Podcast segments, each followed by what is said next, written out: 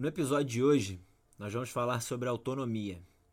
E no final, a gente vai estar tá aí compartilhando três dicas ou estratégias de como a gente pode otimizá-las. Eu sou Pedro Mendonça e estou aqui com Camilo Esperança. Bem-vindos a mais um Vantagem Posicional. O futebol mudou e todo mundo tem que melhorar também, tem que mudar com o futebol. Sin alejarnos de lo que es la esencia del juego. Caía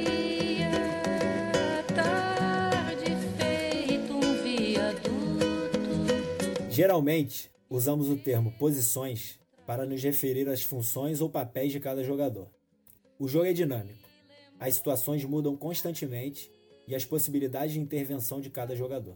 Assim, a partir de uma perspectiva sistêmica, pareceria mais apropriado falar de papéis funcionais, que variam e se adaptam à evolução do jogo. Em cada episódio, o jogador precisa se perguntar e ser capaz de identificar: em que espaço do campo está a bola? Quem dispõe da bola? Em que espaço do campo eu estou? O que podemos fazer com a bola com base em nossas possibilidades conjuntas de interação e na proposta do oponente? Por esse texto, a gente consegue enxergar um pouco sobre a importância da autonomia em relação ao jogador de futebol. Queria saber de você, Camilo, o que, que você acha? O que, que você acha disso, cara? Qual a importância da autonomia, não só em relação ao, ao jogador de futebol, né, mas em relação ao ser humano de uma maneira geral. Oi, Pedro. Oi, todo mundo. Grande prazer de estar aqui com todos vocês mais uma vez. Cara, acho uma, uma questão bem legal, né? E uma questão que, no meu ponto de vista, é essencial, né? Totalmente essencial, não só dentro do que eu desenvolvimento do, do jogador de futebol, né? Uma questão que tem uma grande importância dentro do que o, a configuração do, do rendimento do, do cara, né? No jogo, no campo, senão também uma questão que está muito vinculada com, ao desenvolvimento humano, né? Desenvolvimento deste uma perspectiva eminentemente humana, né? É, eu acho que, que nós, treinadores de futebol, ah, seja o nível que seja, né? Seja um nível é, formativo, um nível até profissional, é, somos grandes responsáveis de, de, a, de a criação ou a destruição total e absoluta do, de contextos nos quais uh, a gente tem a oportunidade de fomentar autonomia no, no jogador. Né? Acho que, que na nossa prática habitual, os treinadores temos temos essa ideia de que temos que controlar tudo, né? Que o treinador é o máximo responsável do que acontece no jogo. Então, tomamos uma, um caminho que às vezes pode ser até autoritário, né? Então, dentro dessa, dessa, desse caminho, dentro dessa, dessa prática, nós criamos situações no treino, né? Que não dão possibilidade aos jogadores de se desenvolver num marco. Não vou falar de liberdade, né? Porque acho que esse aí é uma é um conceito que cara, ah, o conceito da liberdade dentro do jogo é uma questão que realmente ninguém é livre no jogo, né?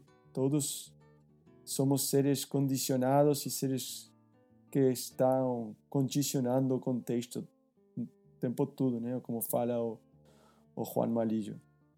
É, mas eu acho que, que nós, com nós, as nossas propostas, podemos gerar contextos para que essa autonomia apareça ou criar contextos para ficar bem seguros que essa autonomia não vai aparecer nunca, né? não vai ser desenvolvida nunca. E cara, dentro do jogo, você me fala, é, o jogador que está jogando no Maracanã, né?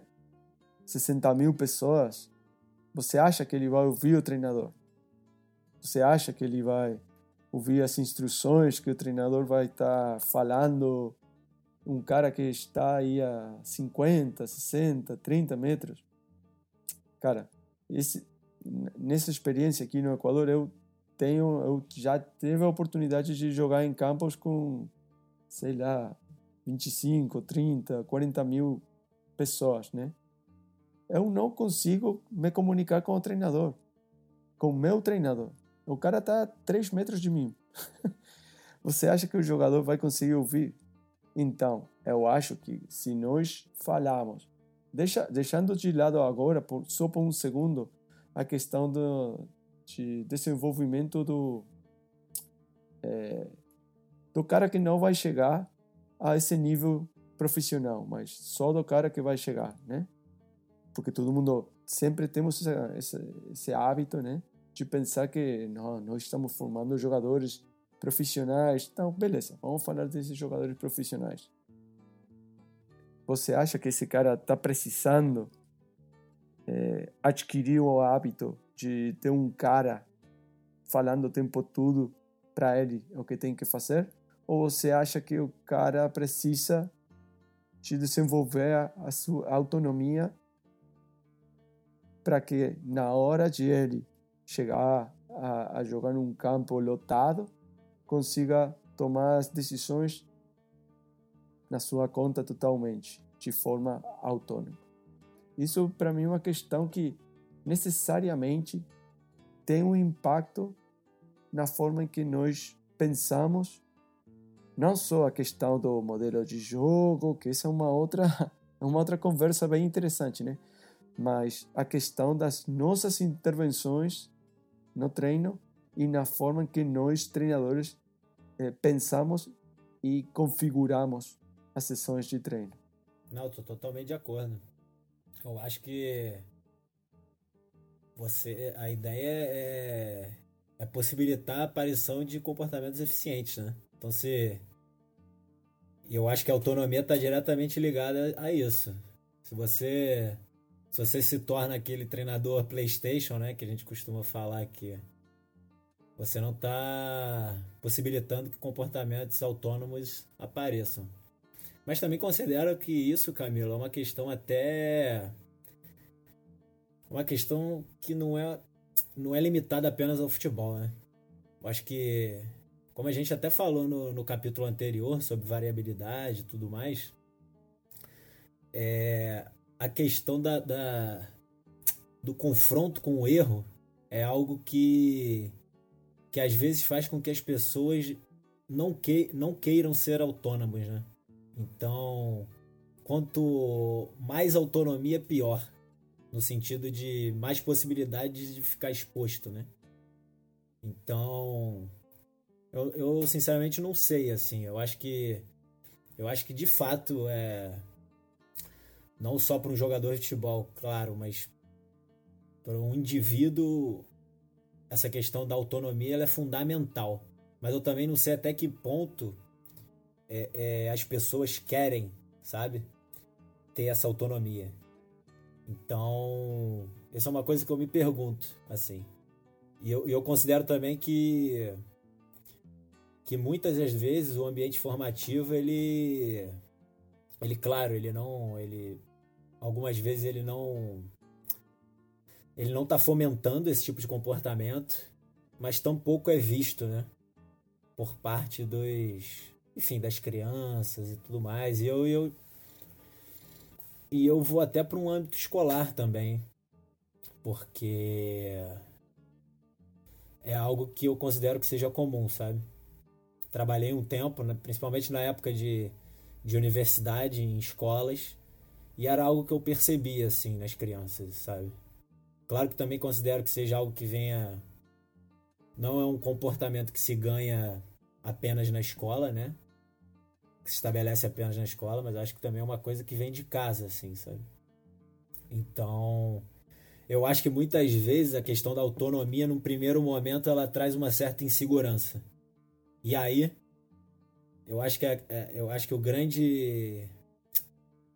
A, a, grande coisa aí da questão é você saber passar por esse, por esse período de insegurança, que depois ele vai, evidentemente, vai permanecer, porque eu acho que isso é inerente à condição humana. Todos, todos somos inseguros em algum momento das, das nossas vidas, ou em vários momentos das nossas vidas. Mas eu acho que esse primeiro contato, entre aspas, aí, com a insegurança, ele, é um, ele pode ser um divisor de águas, né? Entre, olha, é, eu vou conviver com isso muito ainda, durante o tempo de vida que tenho. Então é bom me acostumar e ir em busca desses momentos realmente, que a autonomia aí vai me trazer. Ou não. Cara, quanto menos autonomia eu tiver, melhor, porque vou ficar menos inseguro, digamos assim. É, acho, acho Pedro, que isso, você falou de uma questão que é muito importante, né? É, essa questão da, da exposição, né? Essa questão da, de, de, que tem a ver com, com assumir responsabilidades, né? E eu acho que aqui no âmbito do futebol, especialmente, né, é uma questão que eu acho que é uma questão social, no geral, né, que de uns anos até hoje é, a sociedade tem mudado, né? Temos uma sociedade que tipo muito sobreprotetora das crianças, né? Porque, cara, no, no âmbito imagina, no âmbito da escola, né? Na minha época, se eu se eu fazia alguma coisa errada no, colégio, né?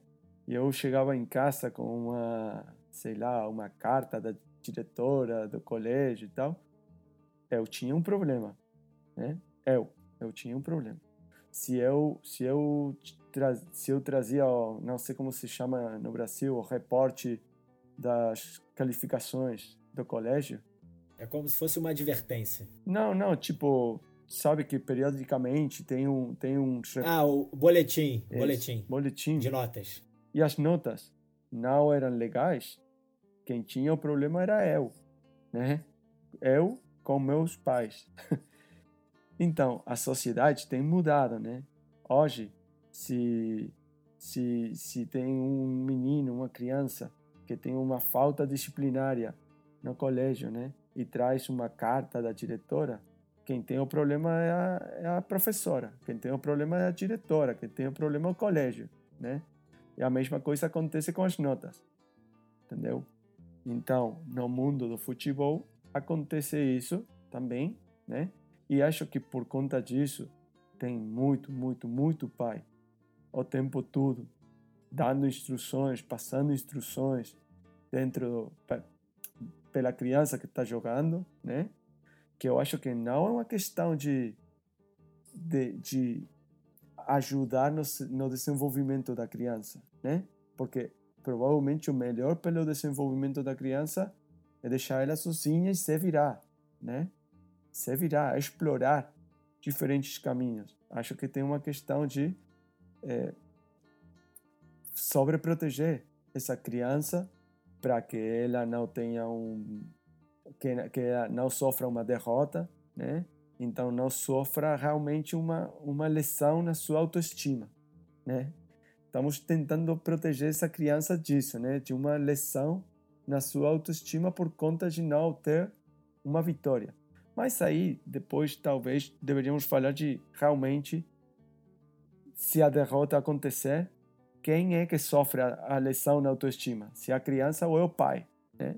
Mas isso aí é uma outra conversa, né?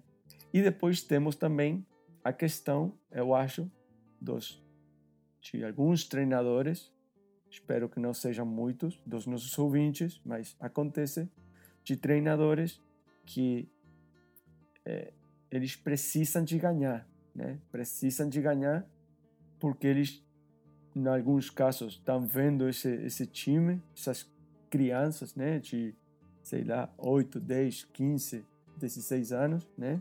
Como um meio para a sua carreira, né? A carreira do treinador, estou falando, né? Se eu ganhar aqui esse torneio, então ano que vem vai vir tal time, vai me pegar, ou dentro do meu clube eu vou subir da sub-10 a sub-12, Não sei porque ainda vemos é, treinar sub, a sub-12 como uma coisa melhor do que treinar a sub-10, porque não tem por que ser assim necessariamente, né? Então, uma questão que vá além do que são os pais, vá além do que o próprio o próprio treinador, né? Porque o treinador faz age dessa dessa dessa forma, né? Porque o clube permite ele agir dessa forma, né? Porque se o clube deixa umas normas claras, tipo, cara, para mim tanto faz os resultados de você, né? Para mim o importante é o desenvolvimento dos jogadores. Se você deixa os jogadores melhores do que você recebeu no início do ano, você, a gente vai considerar que você tem feito um bom trabalho. Então, a sua continuidade dentro do clube tem nada a ver com o resultado, né? Tem nada a ver com o título. Não vai ser isso que vai ser é, avaliado no final do ano. Então, beleza, você como clube está estabelecendo umas normas. Só que muitas vezes são os próprios clubes os que dão uma maior importância ao resultado do que ao desenvolvimento do jogador e da dimensão humana desse, dessa criança, desse jogador, né? Então, estamos falando de uma questão muito complexa, né? Uma questão que vai muito é, além do que estritamente o futebol. É uma questão totalmente social, né? Uma questão de como a sociedade enxerga o desenvolvimento e essa proteção, essa proteção da, da, da criança. Não, tô, tô, totalmente de acordo com, com isso, Camilo. Acho que fica, fica realmente difícil, né, de, de, de estabelecer uma conduta em que ou um ambiente em que esse tipo de, de situação seja promovida quando quando os pensamentos são muito diferentes nesse sentido, né? Quando há uma uma quase que um choque cultural nesse sentido. Mas, enfim, de qualquer maneira, como treinadores, nós temos ferramentas para promover esse tipo de comportamento autônomo, né? E a gente a gente vai encerrar esse capítulo de hoje do vantagem posicional dando três dicas. Isso, isso. Me fala né? das dicas. Pedro. A gente, vamos. Cara, vamos falar a verdade. A gente não quer ouvir você, não quer me ouvir a mim, não quer ouvir nada. A gente tá passando o capítulo para frente só para ouvir as dicas. É o que a gente está esperando. Então, vamos dar aos nossos ouvintes o que eles estão esperando. Exatamente. Eu, eu, tudo que passou foi apenas uma, uma introdução, né? Então, vamos lá. A primeira dica é que, é que os treinadores criem atividades que permitam o jogador tomar decisões. E o que seria isso? Que as atividades não sejam muito, muito fechadas em termos de opção, né? de execução por parte do jogador. Então eu posso ter objetivos claros na, na, na, na atividade, porém não que sejam engessados e, e com isso não acabem limitando é, o comportamento dos jogadores em campo. A segunda, a segunda dica tão importante quanto a primeira, é que as intervenções dos, dos treinadores elas devem ser sempre pontuais. E aí o que, que a gente está querendo dizer com isso? Que o treinador não seja o treinador PlayStation, que a gente falou durante o episódio. Não né? joga PlayStation, cara, com os meninos, com os jogadores. Exatamente. E o que seria o treinador PlayStation? É aquele treinador que fica falando a todo tempo o que, que o jogador tem que fazer. E aí, como o Camilo muito bem exemplificou, como é que vai ser quando esse jogador estiver num ambiente de, sei lá, 40 mil pessoas? Isso a gente está falando no, no, no, no, numa coisa assim que já é no, bem amplo, né? Então, você imagina que esse jogador ele não vai conseguir ter acesso à informação que ele necessita. Mas será que ele necessitaria se tivesse um, um grau, um alto grau de autonomia? Imagina, Pedro, pode dar um exemplo do que é jogar PlayStation com, com jogadores ao longo do, do jogo, por exemplo? É, por exemplo, vamos imaginar que o Camilo é meu, é meu jogador e ele tá dispondo da bola e eu tô, Camilo, passa pro fulano, Camilo, chuta, chuta, enfim, Camilo conduz. eu tô a todo momento falando o que o Camilo tem que fazer. É, enfim, não que isso vai influenciar, quer dizer, até acho que vai influenciar, só que de uma maneira muito negativa, né? Possivelmente eu não vou conseguir fazer com que o Camilo faça o que eu quero e ainda assim vou atrapalhar o que o Camilo quer fazer. Então é uma é uma questão grave que a gente tem que sempre levar em consideração. E a terceira dica, muito importante também, é que nós, enquanto treinadores, não devemos penalizar o erro, né? Então, a partir do momento que a gente enxerga algo como erro, quer dizer que a gente está estabelecendo um padrão de perfeição, né? de execução. E aí a gente deixa à margem todo tipo de, de questão que seja diferente, que pode ser totalmente válida. Então, é a gente ter isso na, na cabeça, ter consciência de que o, o, o divergente ele pode ser muito útil também e pode ser muito válido. Então essas são as, as nossas três dicas para encerrar o episódio de hoje. Então é isso, galera. A gente finaliza aqui mais um vantagem posicional e nos vemos na próxima. Grande abraço. abraço.